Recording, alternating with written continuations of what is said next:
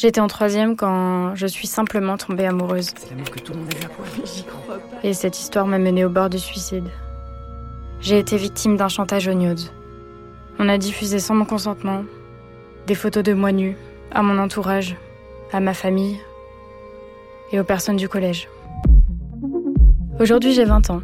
Maintenant que je me sens suffisamment forte, je veux raconter mon adolescence volée, ma descente aux enfers et surtout, surtout, les armes que j'ai su me fabriquer pour m'en sortir. Tu sais, si tu te tues, c'est ton problème.